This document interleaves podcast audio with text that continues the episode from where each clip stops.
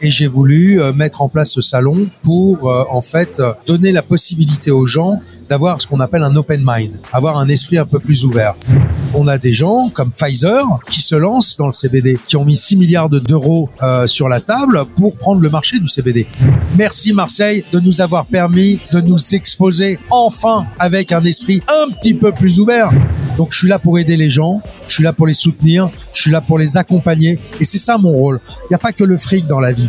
Parlons Cana, le podcast des acteurs du cannabis légal vous donne rendez-vous bientôt avec un nouvel invité.